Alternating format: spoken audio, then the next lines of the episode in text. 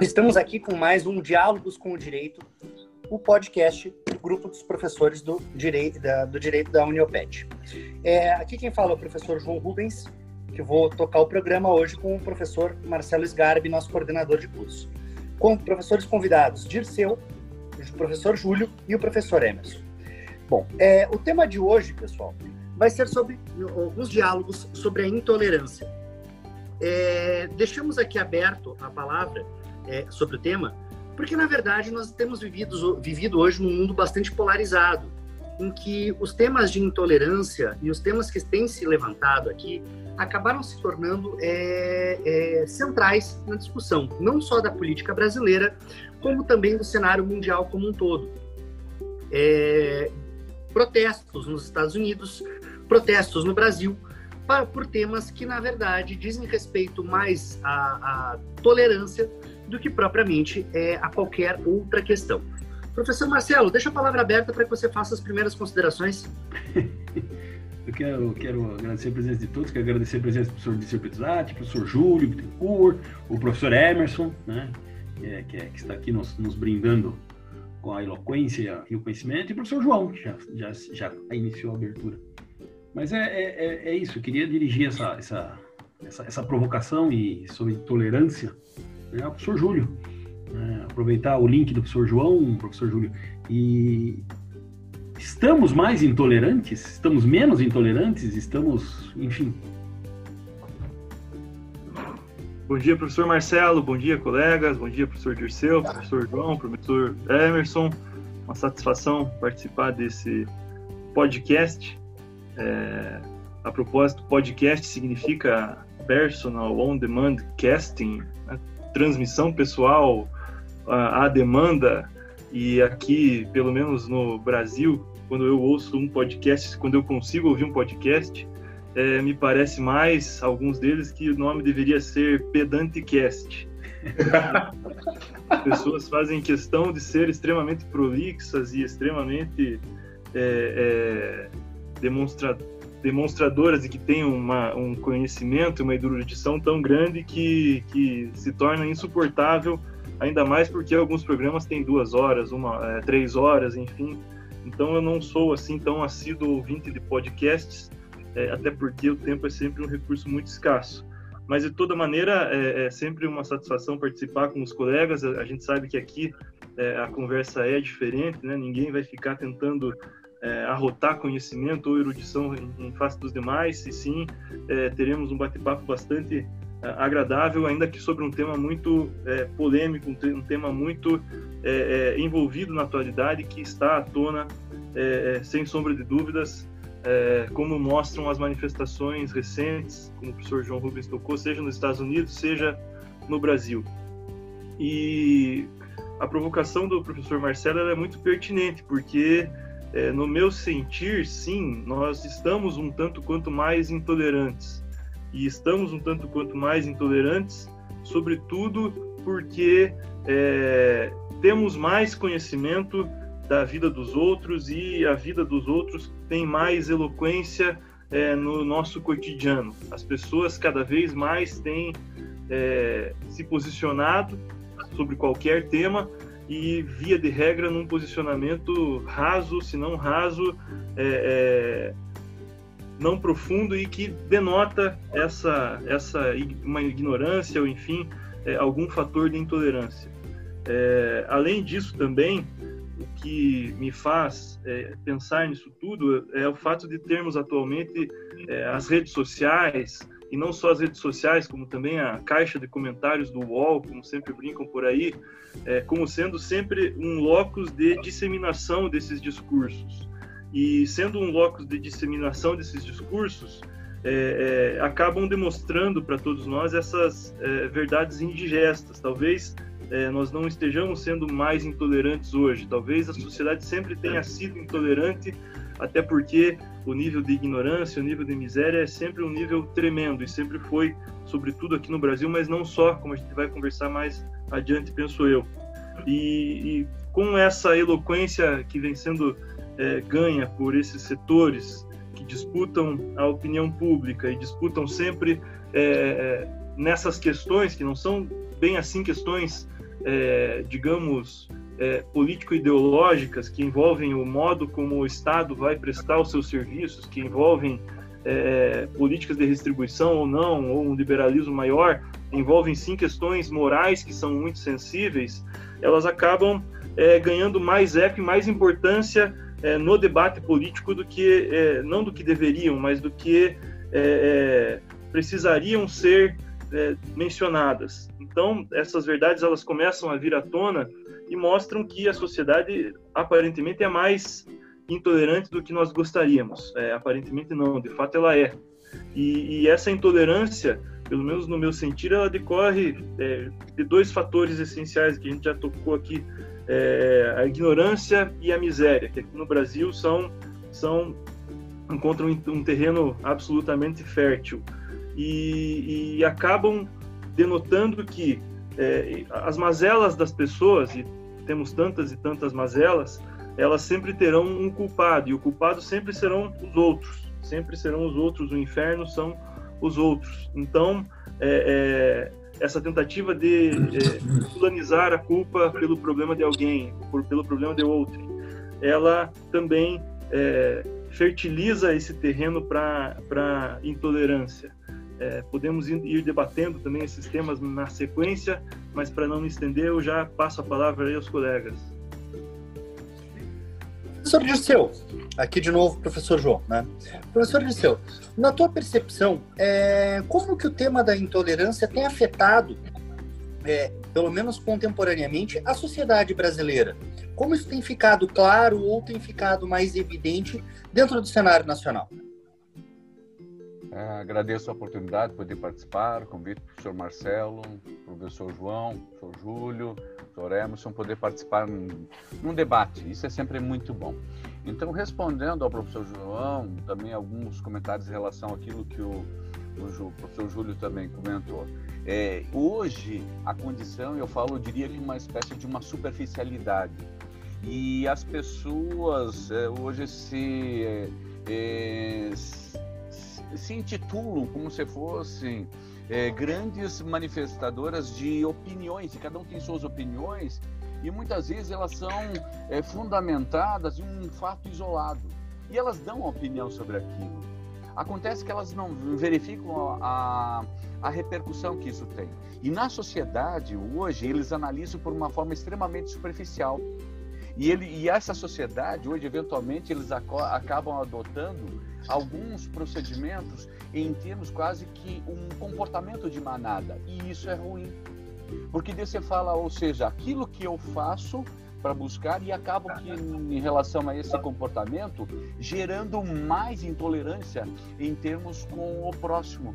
Deus você fala assim, o que eu estou hoje do dia a dia, o que hoje eu olho, o que hoje eu faço para com a minha a sociedade. Se nós observarmos hoje dentro do processo de pandemia, é, muitas observações foram feitas em termos de cuidados para fazer isso, para colocar. A pessoa entende que uma manifestação para você dizer e se proteger, usar alguns equipamentos para sua proteção, de evitar o contágio em relação aos outros, ele fala assim: não, eu não posso, eu quero fazer, ou seja, eu quero agir, eu quero demonstrar, e eu não quero cumprir isso, porque eu tenho direito de ir e vir, eu não vou aceitar, e eu sou assim porque sou. Então, esse excesso, muitas vezes até mesmo desse egoísmo em sociedade, acaba gerando mais uma certa intolerância. Então, é um movimento que acaba levando a, a, a um comportamento ruim e toda a sociedade acaba se tornando até mesmo beligerante, porque você hoje emitir uma opinião, emitir um pensamento, certamente você vai complicar, você vai afetar alguém e vai gerar uma certa animosidade. Essa animosidade hoje que você fala gera mais intolerância. Então qual é o caminho?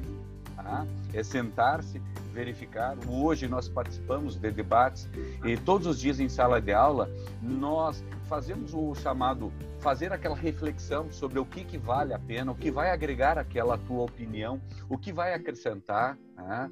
evitar aquele pedantismo para dizer assim, eu é que sei, eu é que sou, eu é que quero, eu, eu, eu, e esquecer aquele muitas vezes aquele falta de pertencimento a toda essa comunidade. Então você fala assim, vai levar aqui, Qual que é o teu objetivo? O debate é bom, eu preciso saber, eu preciso compreender e eu preciso conviver com aquele que, mesmo assim, que pense igual a mim ou pense de uma forma contrária. Eu tenho que saber conviver e harmonizar essa convivência. Esse é meu objetivo que nós pretendemos colocar e rediscutir essa sociedade. João? É, professor Emerson, o professor Dirceu acabou tocando aqui num ponto que eu acho é, bastante interessante, né? Que é a questão do é, meu direito de ir e vir, meu direito à, liberdade de expressão, meu direito de falar, que é, tem sido é, talvez um dos motes centrais, se não o mote central, pelo menos para tentar justificar esses comportamentos intolerantes. É, professor Emerson, tu, tu, uh, não sei se tu poderia falar sobre isso, mas tu acha que em determinada medida a percepção das pessoas sobre seus direitos fundamentais tem implicado numa certa facilitação do, da, da intolerância? Muito bom dia, João. Muito bom dia a todos. É, é uma honra estar aqui convosco. Eu sou um viciado em anotações, então, enquanto os colegas falavam, eu guardava a oportunidade de tomar nota com quadradinhos e setas aqui em relação a todas as menções que eles fizeram. E a minha primeira anotação, talvez das mais enfáticas, é, foi de duas palavras que o professor Júlio trouxe, que, na minha opinião, são o eixo que acaba servindo de diretriz para qualquer cenário. Né? Ignorância e miséria, em última análise. E, e, tento casar essas duas palavras com o teu questionamento. É muito difícil é, associar as duas coisas no contexto daqueles que estão num patamar tal de ignorância e miséria e que talvez não tenham sequer essa percepção de fundamentalidade. Eles também são público-alvo e acabam alimentando esse ciclo de intolerância porque acabam sendo capturados por determinados agentes que se valem dela. Né? Assim, bem à primeira vista. Agora, expandindo e enquanto faço essa reflexão introdutória, fico em alguma extensão refletindo sobre todas as potenciais armadilhas que as respostas podem trazer justamente num período de intolerância. Eu acredito que a percepção, é, digamos assim, assistemática de determinados direitos pode levar sim a essa sensação, porque em alguma medida alguns direitos, por exemplo, até mesmo, e aí caso com a, a frase do professor Dirceu, né, uma percepção de liberdade pautada numa visão individual e demasiadamente isolada do que é, do que é ser livre, né, pode acabar potencializando a intolerância porque se cria uma, um espaço, digamos assim, em que se passa a compreender que aquele é teu espaço de liberdade expandido e se perde a percepção de quanto você se conecta né, com a interação com os demais de quanto o exercício demasiado da tua liberdade, e aqui eu vou, vou pular o filósofo que nós poderíamos invocar para lastrear isso, mas o exercício demasiado da tua liberdade invadindo a liberdade alheia acaba alcançando um patamar diferenciado, né? Mas, e agora fugindo um pouco da tua provocação, eu acho que talvez dos elementos que mais lastreiam isso, e até remeto àquele nosso diálogo pré-gravação, né? É, o que mais lastreia esse fundamento, no final das contas, é o seguinte: a intolerância dá lucro a polarização dá resultado e a polarização é algo de que muita gente mal intencionada se alimenta. As redes sociais, no contexto atual, permitem também que a gente tenha, até pela projeção de divulgação de informação, uma visão muito mais clara, por exemplo, de quadrantes de tolerância em sociedades que pareciam menos divididas, né? como é o caso dos Estados Unidos, e que hoje nós vislumbramos com um cenário de estancamento de posição. O que mais se diz né? O que mais se diz, e eu, eu, quero destacar aos que não nos veem, mas nos ouvem, que o professor João acaba de receber a visita ilustre do seu animal de estimação. o que mais se diz é que não há pessoa indecisa. E eu acho preocupante viver uma realidade em que não há indecisos. Eu acho preocupante viver uma realidade em que as pessoas estão tão arraigadas, tão fundadas, tão enraizadas num ponto de vista, que elas já não se sentem num contexto em que é possível que elas sejam convencidas de qualquer coisa. E pior do que isso, elas sustentam essa racionalidade num contexto de bolha, em que elas acabam interagindo calculadamente com núcleos que retroalimentam pontos de vista que são crescentemente afundados numa direção só, e elas metaforicamente cavam, cavam, cavam, cavam tanto que ficam sem visão de lateralidade. Elas perdem a percepção do que está ao lado tamanho enraizamento que assume em relação aos seus próprios pontos de vista.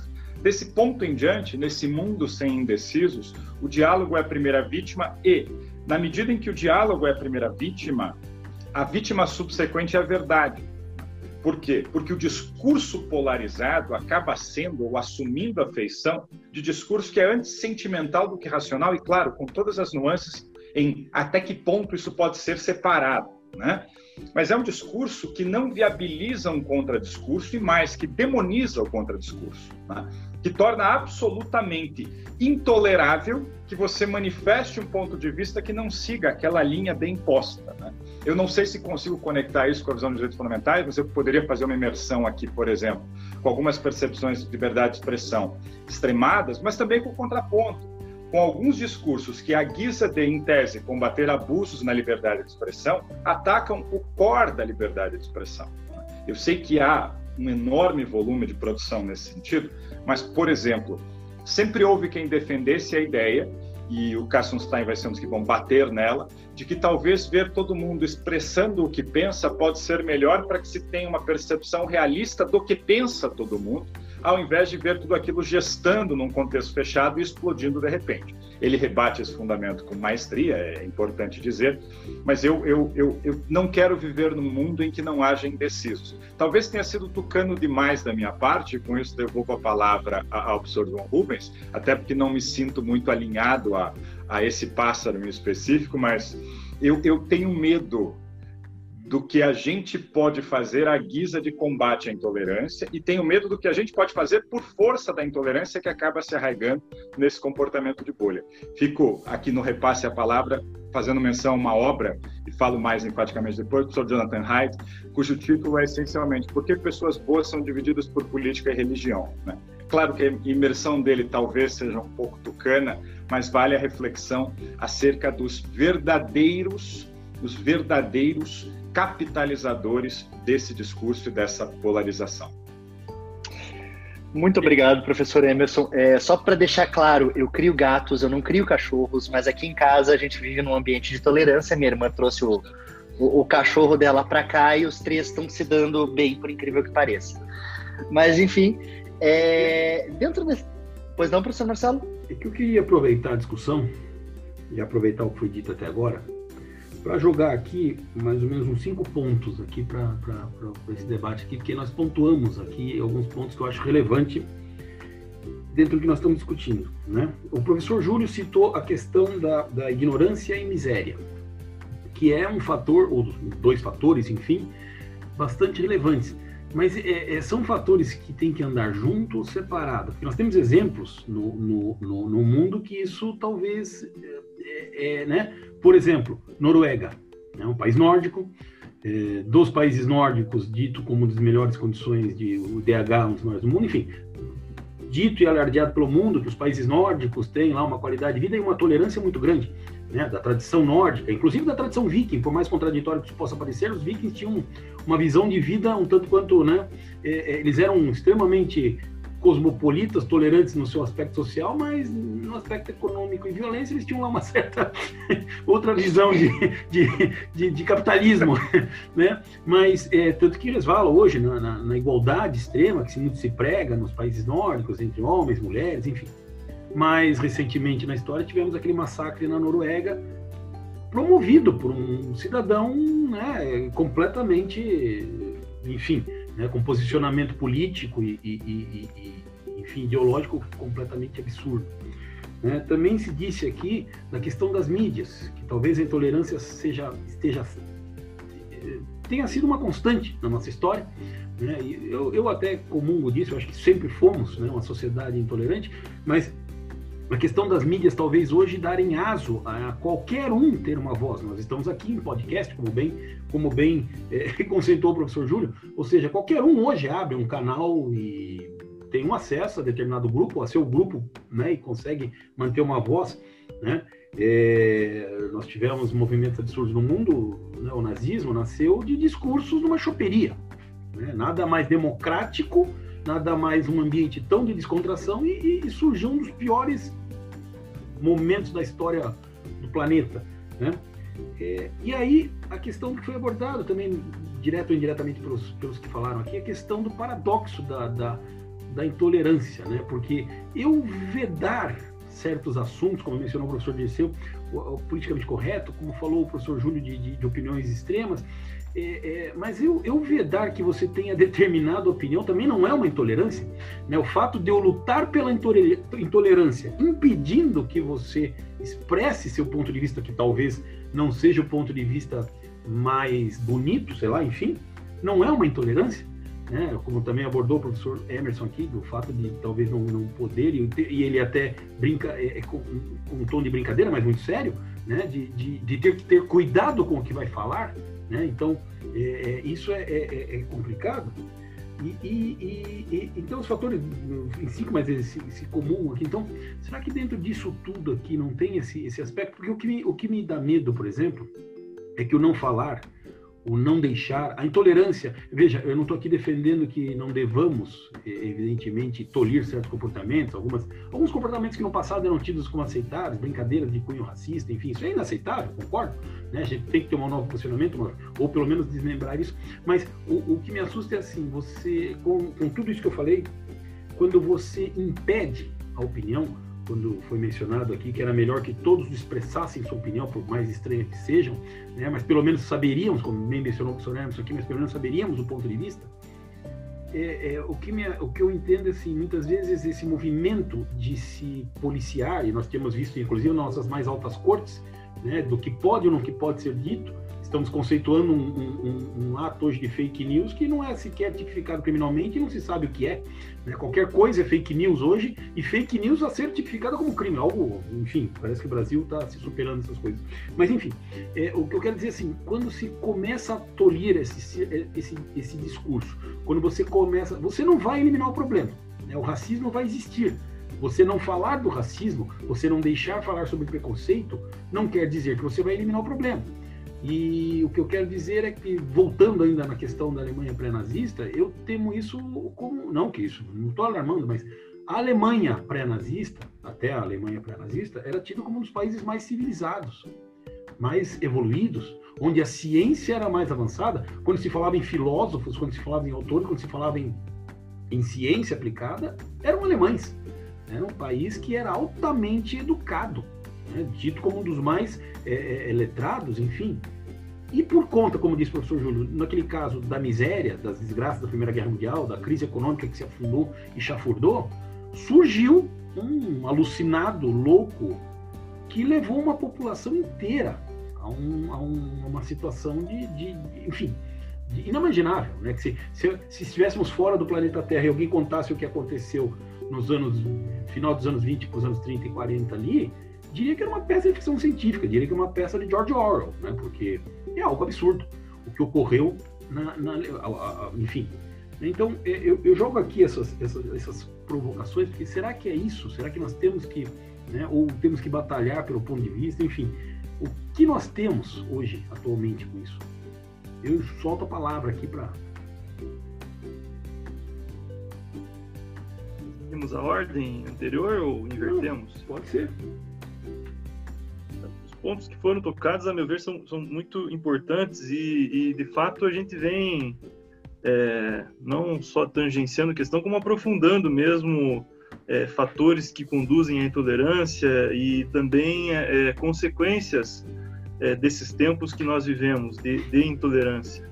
É, o professor Marcelo mencionou não é, o fato de as mídias darem eco às pessoas e também é, o fato de não ser uma, uma prerrogativa, né, não ser um privilégio de nações em que há miséria, o fato de termos extremismos, como se passou lá na, na Noruega, como também, se não me engano, se passou na Islândia.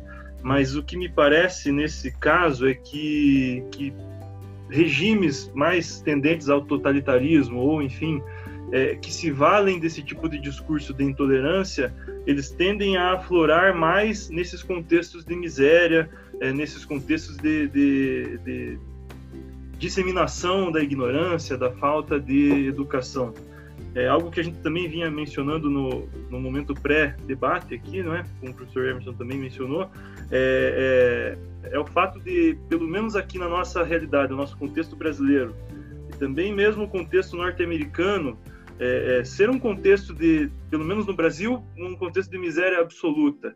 E o contexto americano, a despeito da, da imagem dos Estados Unidos da América ser uma imagem de uma nação cosmopolita, é, é como se fosse só Nova York, é, é, Los Angeles, sei lá, Miami, enfim, locais em que também há bastante miséria, é bem, é bom que se diga, mas em, em metrópoles que são grandes e que são muito prósperas, é, não, é, os Estados Unidos é, uma, é, também uma nação de base rural, é uma nação em que a vida da maior parte das pessoas é uma vida rudimentar.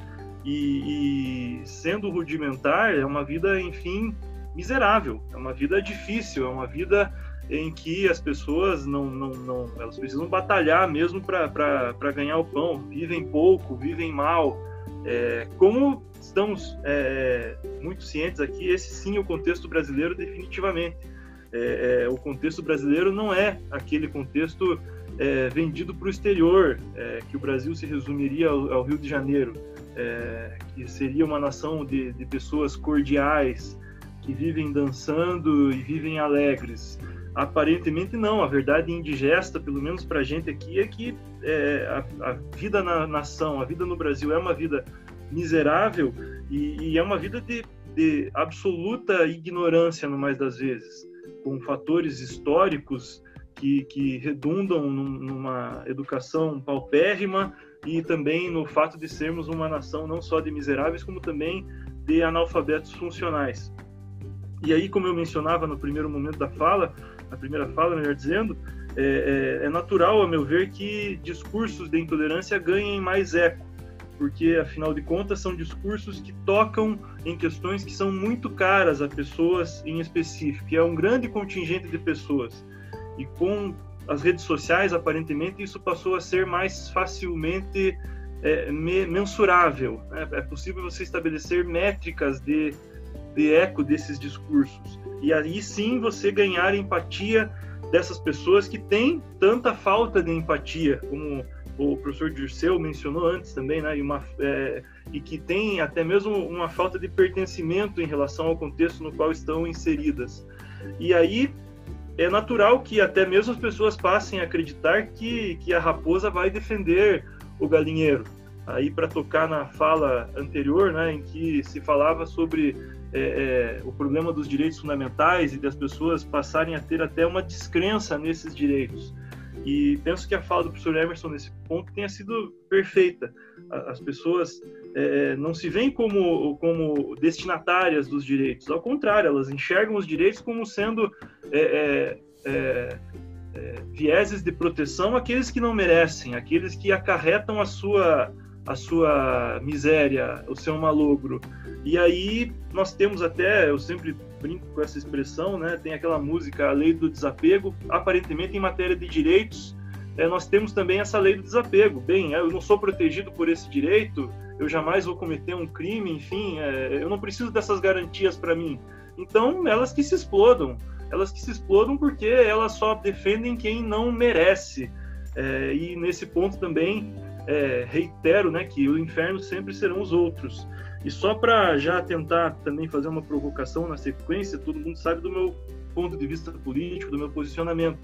É, mas eu penso que também à esquerda nós tenhamos sérios problemas relacionados a esse tipo de intolerância, a discursos de intolerância ou, enfim, a, a, que acarretam até mesmo falta de empatia em relação aos demais públicos e que levam até as pessoas a acreditarem que raposa defende galinheiro.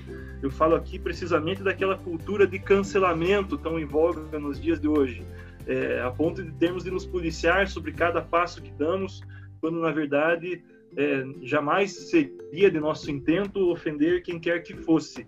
É, é também para não mencionar o filósofo, né, a gente busca sempre tratar a todos com igual consideração e respeito.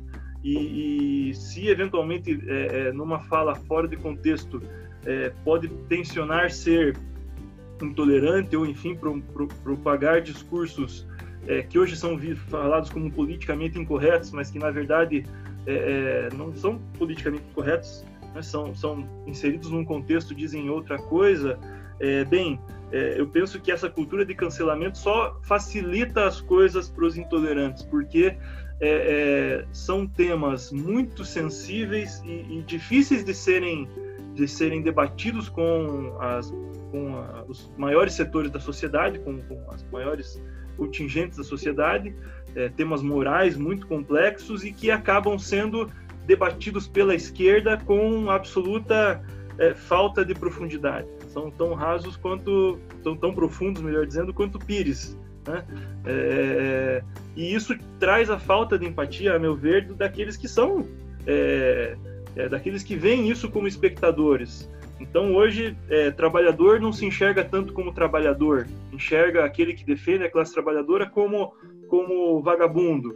É, é, mulher não se muitas mulheres não se enxergam como feministas. Pensam que feministas são chatas que só querem saber de defender pautas que não são a elas caras.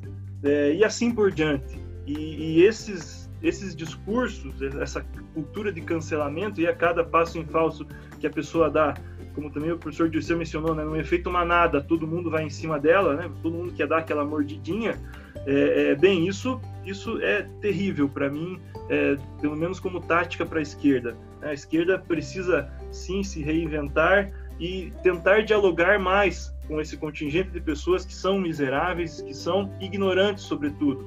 E isso você só tem quando você é, é, promove a empatia das pessoas. E cultura de cancelamento promove qualquer coisa menos empatia.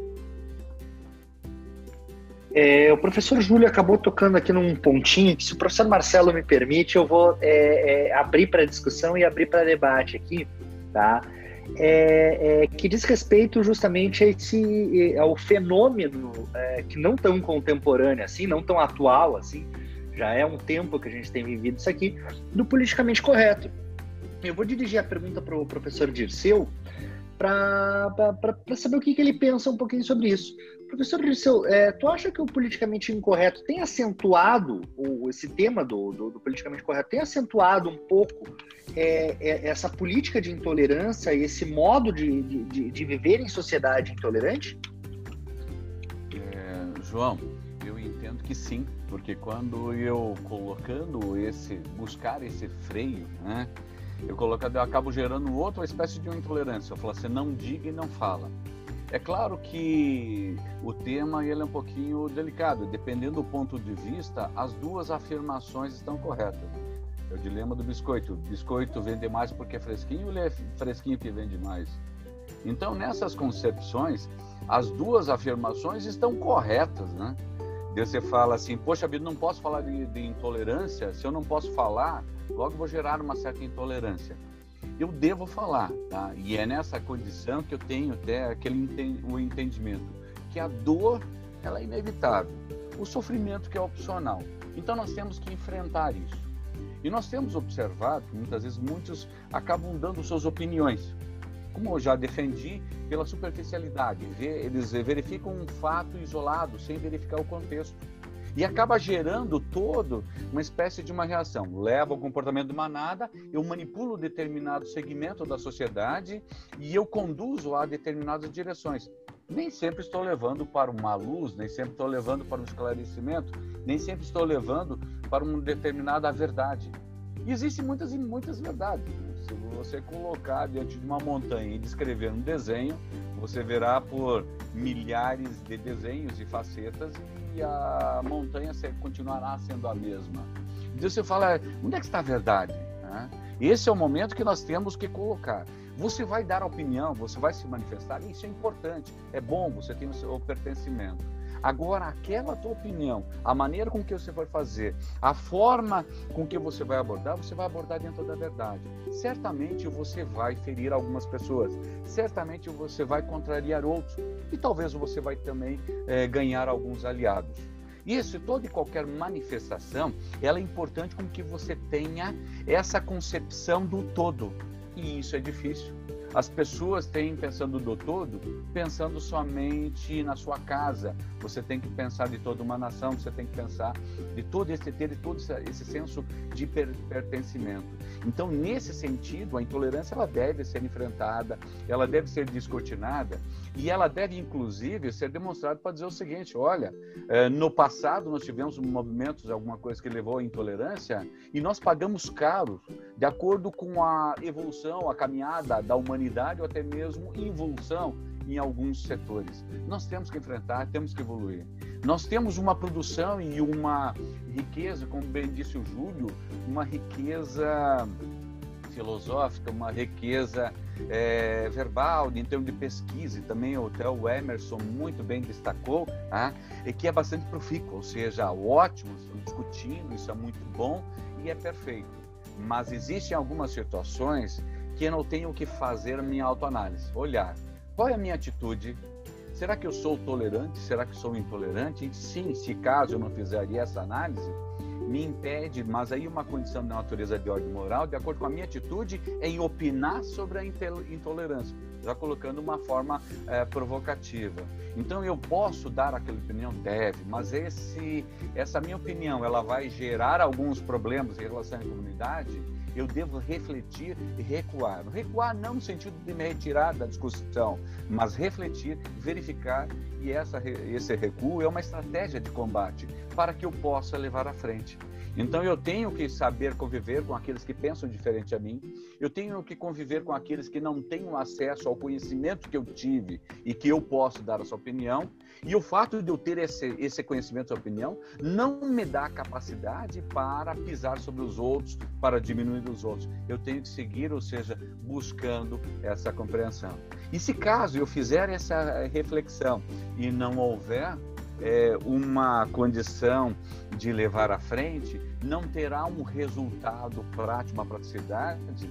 Eu devo me lembrar que quando nascemos, a nossa primeira linguagem foi o silêncio e eventualmente nós deveremos exercer a nossa fluência nessa língua tão importante. Professor João? Muito obrigado, professor Disseu. É, Para retomar a linha do que o professor Marcelo estava comentando, é, é, do, dos, dos, apontamentos do professor Marcelo agora há pouco, é, eu pergunto para o pro, pro, pro professor Emerson.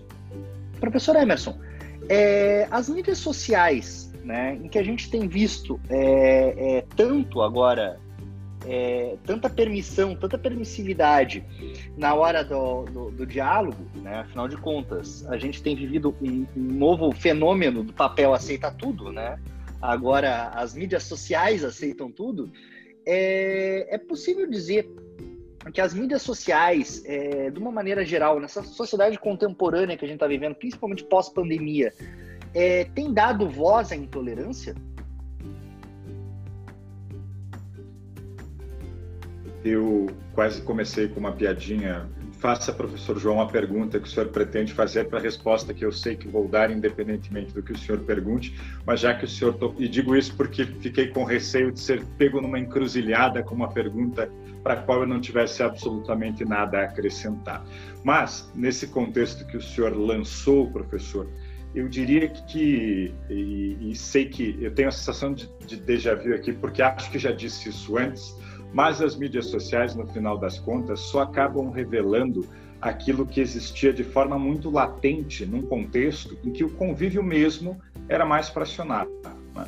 Dito de outra maneira, até bem pouco tempo atrás, o círculo de convívio de cada um de nós era restrito aos espaços sociais de frequência. Por exemplo, um antissocial como eu, algum tempo, até antes das mídias sociais, convivia com cinco pessoas. Né? Os meus amigos de infância lá em Matelândia, algo assim. Fora disso, nós sempre tivemos um circuito, o clube, a igreja, a escola ou algo parecido. Hoje, a nossa projeção de contato implica, eventualmente, ler a opinião do nosso amigo de infância, que mora a 5 mil quilômetros, mas essencialmente comenta as mesmas notícias que nós. Eu diria que ele não deixou de pensar da mesma maneira por isso. Ou seja, se ele era intolerante, ele segue sendo. O que talvez as mídias sociais tenham trazido é o fato de que ele não se sente mais tão sozinho diga-se de passagem, se antes eu tinha alguém com um ponto de vista esquisito e que o fazia esquisito por si, ou seja, ele se separava dos demais porque pensava de maneira distinta, hoje ele encontra seus iguais. Né? E ao encontrar seus iguais, acaba talvez tendo um reforço para dizer aquilo que antes tinha vergonha, na medida em que sabe que agora haverá um background de apoio, ou seja, tem gente que pensa como eu, logo eu não devo estar tão errado assim. Mas perceba que, em certa extensão, professor, isso carrega uma nuance da democracia que eu, eu, eu sintetizei uma, nessas anotações aleatórias aqui, numa frase que, evidentemente, não sobreviver, sobreviveria a um crivo científico mais rigoroso, mas democracia engolir sapo, gente. A partir do momento que a gente quer viver num contexto democrático, em que a gente não se sente obrigado a engolir sapo, a percepção que nós temos do fenômeno democrático é um pouquinho diferente, talvez, do que devesse ser sentir a necessidade de acolhimento da alteridade não é apenas tolerar o ponto de vista, isso vale para as redes sociais também, que diverge 5% do nosso. O ponto de vista que diverge 5% do nosso é quase o nosso. O desafio da democracia é que você consiga conviver e manter um patamar de interação, até mesmo nas redes sociais, sem partir para muito bem colocada pelo professor Júlio, cultura do cancelamento, é aquele da divergência mais gritante porque com a aquiescência parcial, todo mundo convive bem. Ah, eu não gosto de brócolis, mas eu como por razões sociais, desde que eu tenha carne aqui comigo. As nuances precisam ser respeitadas, mas as oposições também. Isso, claro, com uma moldura democrática que, claro, não permita determinados patamares que já estão, de fato, nos porões da história, ainda bem.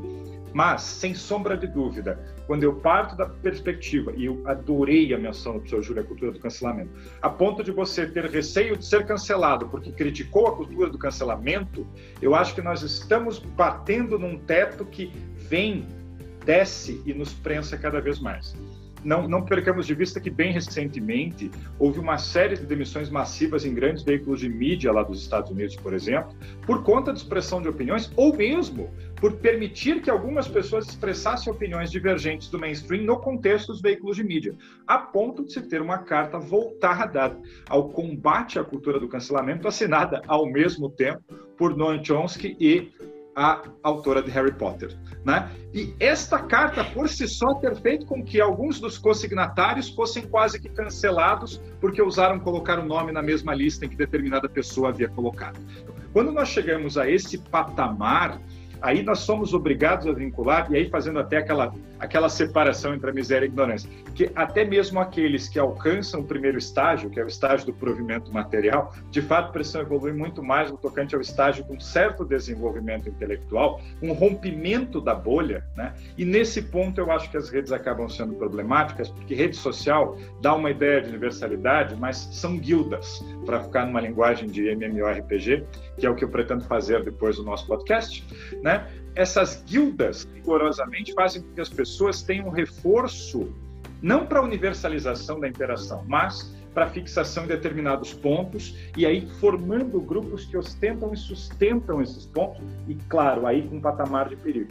Pessoas desconectadas que se conectam fazem com que até os pontos de vista mais perniciosos acabem encontrando um volume suficiente né, de, de porta-bandeiras a ponto de nós não conseguirmos fazer com que eles saiam do debate. Por outro lado, gente, a guisa de combater determinados pontos de vista, eu tenho a honesta sensação de que se está indo longe demais, longe demais, e que isso tem sido documentado por diversos professores. A partir do momento que um professor universitário entra numa sala de aula, tem medo do que diz, e tem medo do que os alunos estão dizendo a ponto de eventualmente ter que fazer com que um deles pare de expressar seu ponto de vista, por medo de que seja ele, o aluno, vítima de uma cultura de cancelamento, vítima de uma, uma estigmatização para o resto da vida, eu diria que nós talvez tenhamos ultrapassado uma linha que precisamos urgentemente dar alguns passos para trás.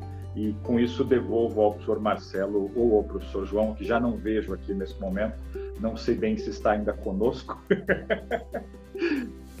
ali, tá ali. Não, eu acho que assim, é, é... e aí dentro daquilo que eu pontuei ali, Nós estamos vendo aqui que tem cinco pessoas com pontos de vistas que estão convergindo. Na verdade, que a gente está entrando aqui, o que eu senti de todos os, os, o que foi feito, e é justamente isso que a gente. Ah, parece que a preocupação de todos aqui é justamente com o que o professor Júlio bem, bem, bem é, é, é, nominou, né? Aquilo que eu, que eu questionei ali. Porque a, a, ideia, o meu, o meu receio com aqueles cinco pontos, enfim, aquelas provocações que eu fiz, é justamente isso que foi dito aqui.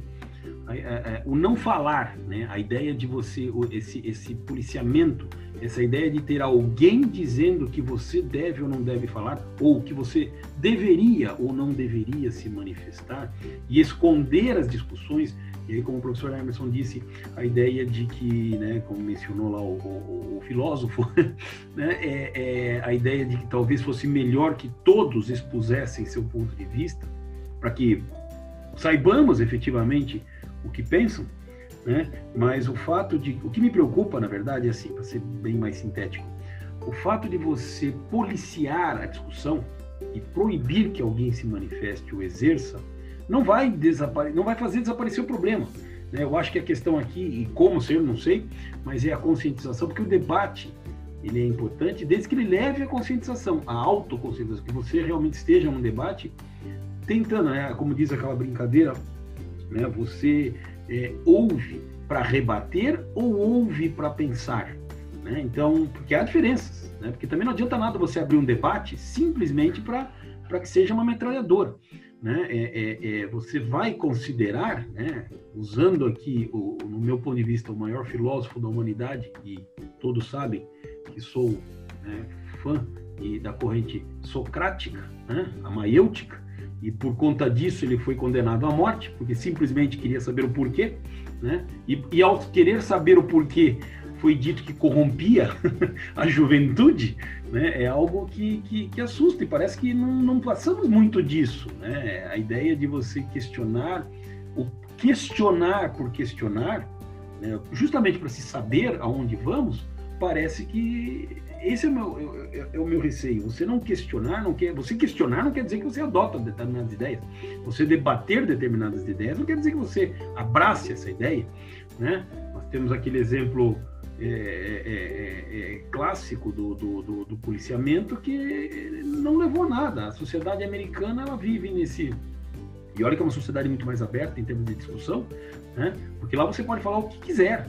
Lá não tem esse medo do fake news ser preso pelo STF porque você ofendeu lá, ofensa ou não, é problema seu. A Corte, a Suprema Corte Americana, na sua, na sua decisão paradigma, defendeu o direito constitucional de liberdade ao proprietário daquela revista, enfim, né, um pouco a tal da Penthouse, da Penthouse, não, a, a, agora esqueci lá, a Hustler, né, o, o Larry Flintman, né, em que ele nessa revista, era uma revista, enfim, todos conhecem, não era uma revista de quadrinhos, mas ele foi processado porque ele fazia naquela revista é, sátiras e caricaturas de políticos famosos norte-americanos que se, se sentiam ofendidos, primeiro pelas caricaturas e depois por estarem inseridos naquele meio de comunicação que eles entendiam ser né, profano, enfim.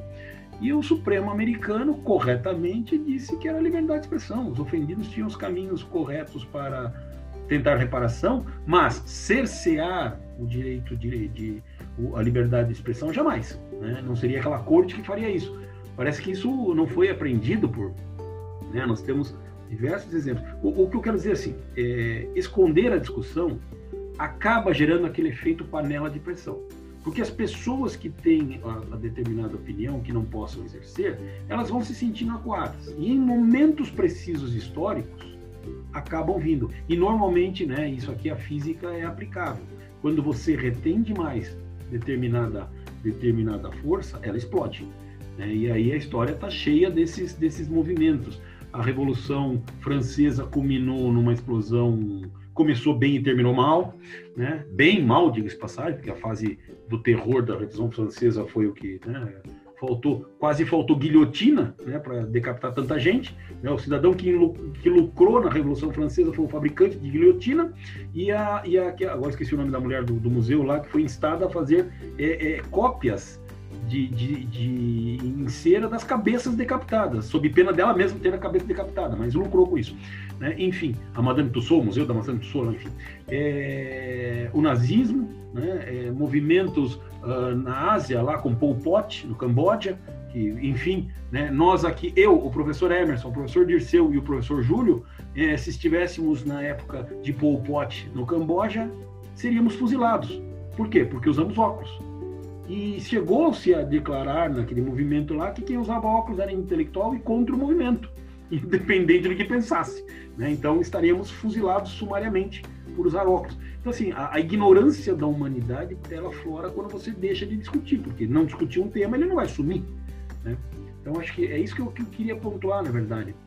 Será que né, ser é, é combater a, a intolerância não é ser intolerante? Né? Se combater, como disse o professor Júlio, com a política do cancelamento. Né? O paradoxo volta aqui nesse sentido. E aí eu solto né, as provocações aqui.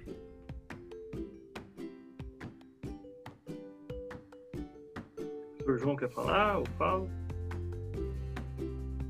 Então, é, é, ainda até nessa mesma atuada, professor Marcelo, é, eu penso que sim, é, é, necessário que nós tenhamos discussões elevadas sobre esses temas e que essas questões sejam levadas às camadas da população, às grossas camadas da população, de modo mais aprofundado.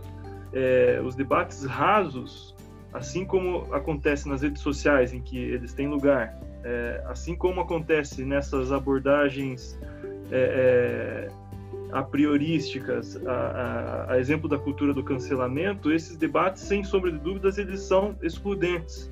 Eles excluem, seja é, é, eles excluem, seja o ponto de vista que é realmente importante do, da discussão, é, da maior parte dos interessados em ter aquela discussão, é, ou eles excluem a, aqueles que se, são afetados por aquele tipo de ponto de vista. É, e quando a gente fala aqui na cultura do cancelamento tão em voga nos dias de hoje, bem, ela é, é, é sim uma, um exemplo de, disso, de debate absolutamente raso e que acarreta aquele tipo de efeito manada tão, tão também em voga nos dias de hoje. Né? Todo mundo querendo dar uma mordida no, no, no alvo ali que, que foi verificado. Então, é, se você promove de fato uma discussão na qual os interlocutores sejam é, é, honestos, sejam genuínos e promove uma discussão é, na qual haja a possibilidade deles exporem bem os seus respectivos pontos de vista, eu não tenho dúvidas que aquela, aquela dimensão humana do, do interlocutor, aquela dimensão humana do outro, ela se aflora. E aí sim a pessoa se reconhece enquanto um semelhante, e aí sim você gera algum nível de empatia em relação ao próximo, o que é tão necessário para que a gente não tenha é, é, esses discursos aflorando como afloram nos dias de hoje. É, o problema, bem, o problema que a gente verifica também é que mesmo quando você fala em humanidade, você pode estar sendo alguém que, que está defendendo algo que parece ruim, pelo menos para uma parcela da população, é, que se acostumou a ver no noticiário policial é, eu até nunca vi essa turma andando por aí, né? A turma dos direitos humanos, é, parece que eles, eles andam por aí defendendo os malfeitores. É, eu nunca vi essa categoria, né? Inclusive, nem na OAB a gente sabe se tem alguém assim que fica se ocupando disso, ou enfim, na defensoria ou algo do gênero. A galerinha dos direitos humanos. Não, isso, isso não existe.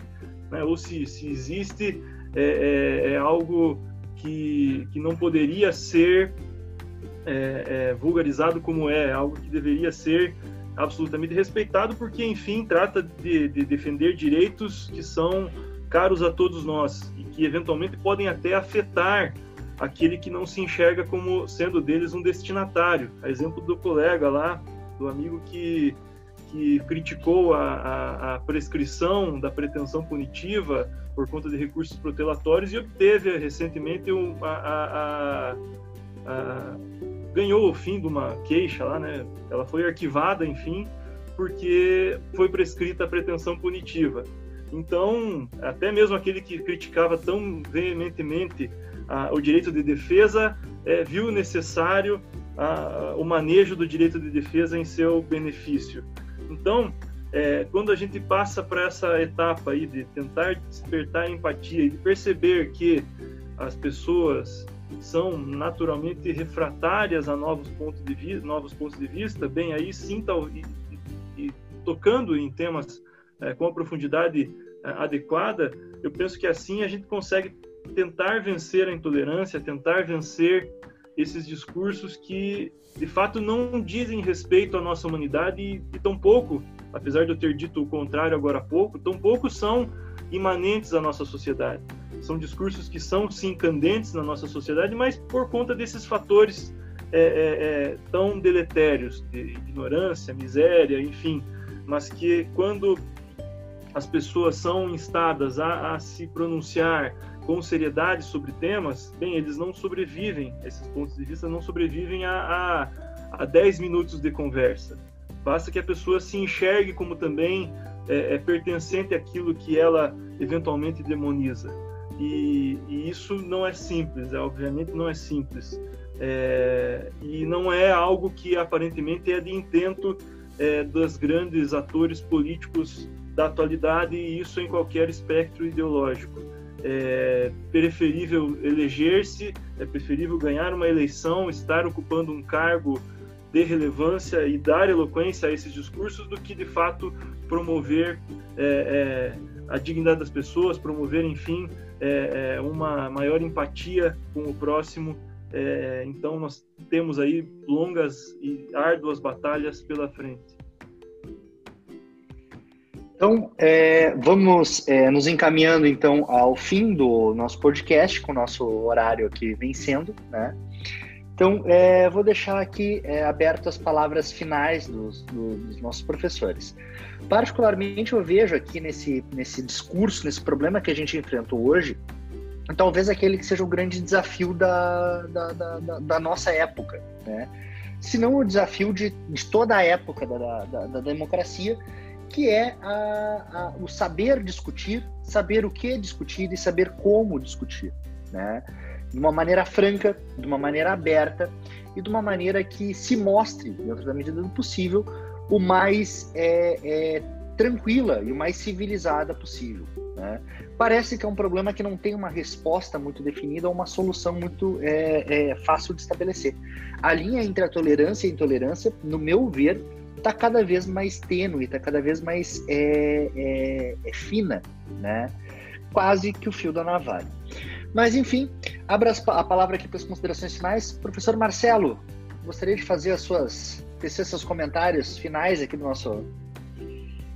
Eu quero agradecer a presença de todos, quero agradecer o debate que foi. Né? Falamos aqui sem policiamento e com bastante tolerância. É... Mas acho que isso é importante. Acho que aqui o tema é uma hora a gente é muito pouco para discutir. E acho que a gente precisa né? E, e, a gente demonstra que assim, não que aqui tenhamos pontos de vista tão díspares, né? Mas são cinco pessoas que têm lá seus pontos de vista próprios que conseguiram, conseguiram dialogar sobre um tema espinhoso. Né? Então, ou seja, entendo que isso é possível. Né? Não escondemos temas, abordamos, eu acho que esse é, o, esse é a questão, que o professor Júlio disse bem pontuado. Eu acho que é, deve ser dada a oportunidade de uma forma é, é, profunda, né? de uma forma também não, não adianta conduzir um debate com viés ideológico, né? enfim, com efeito manada. Mas é bem isso que pontuou o professor Júlio, o professor Emerson pontuou também nesse, nessa toada, que a discussão é necessária. Eu acho que é, o debate, e o que, a gente, o que eu entendi aqui, que o debate passa a ser essencial. Esconder não é mais não é uma solução. Né? Então, com isso agradeço e encerro. Acho que foi bastante produtivo e que tenhamos que continuar com, esse, com a continuidade desse tema. Aí. Professor Dirceu.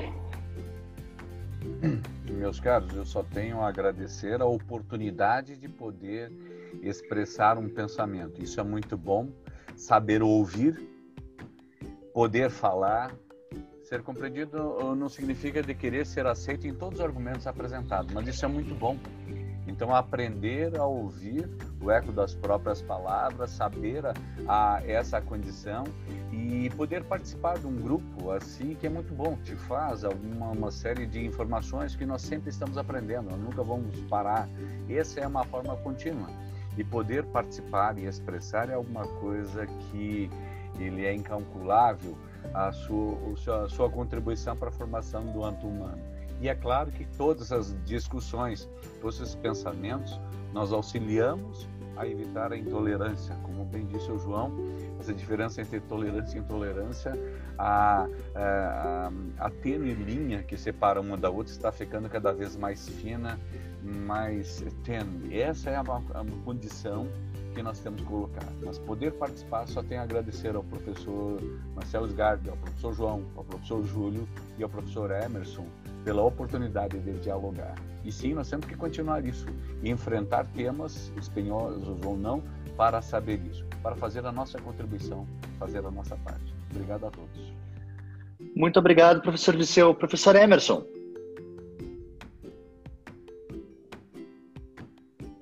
Eu agradeço demais pela oportunidade, pela experiência de socialização. Acho que foi o, o convívio fora de sala de aula com o maior número de pessoas que eu tenho em muito tempo. Né? É, e brincadeiras à parte, é sempre um prazer debater com vocês, é sempre um prazer estar perto de vocês. Lamento que a distância não permita poder incomodá-los pessoalmente lá em sala de professores, mas se fosse para deixar uma mensagem, e nós, claro, todos aqui deixamos a mensagem na esperança de que ao menos um aluno nos escute, é, tolerem, né? compreendam, estabeleçam pontes, né? enxerguem o outro como interlocutor verdadeiro, passível de opinião e saibam também fazer um recorte. Aqueles que alcançaram o status de estudantes universitários carregam uma responsabilidade diferenciada no sentido de pregar tolerância. O contexto daqueles excluídos desse círculo é um contexto diferente, em que quem leva a comida leva a verdade. Não é deles que vocês têm que exigir esclarecimento, mas do contexto universitário, preguem a tolerância. E pregar a tolerância é, acima de tudo, um mandamento quanto a ser tolerante, a não se esquivar de discutir, a discutir respeitosamente e, acima de tudo, e aqui novamente fico feliz pelo professor Júlio ter trazido isso à tona, não sejam propagadores da cultura do cancelamento. Espero que nós tenhamos novas oportunidades de debater um tema que, acima de tudo, é infinito, né? mas que certamente é necessário para, pelo menos, aqueles que são verdadeiros porta-bandeiras da democracia. Meus prezados, muito obrigado pela participação de todos, muito obrigado é, pela audiência de quem nos escuta.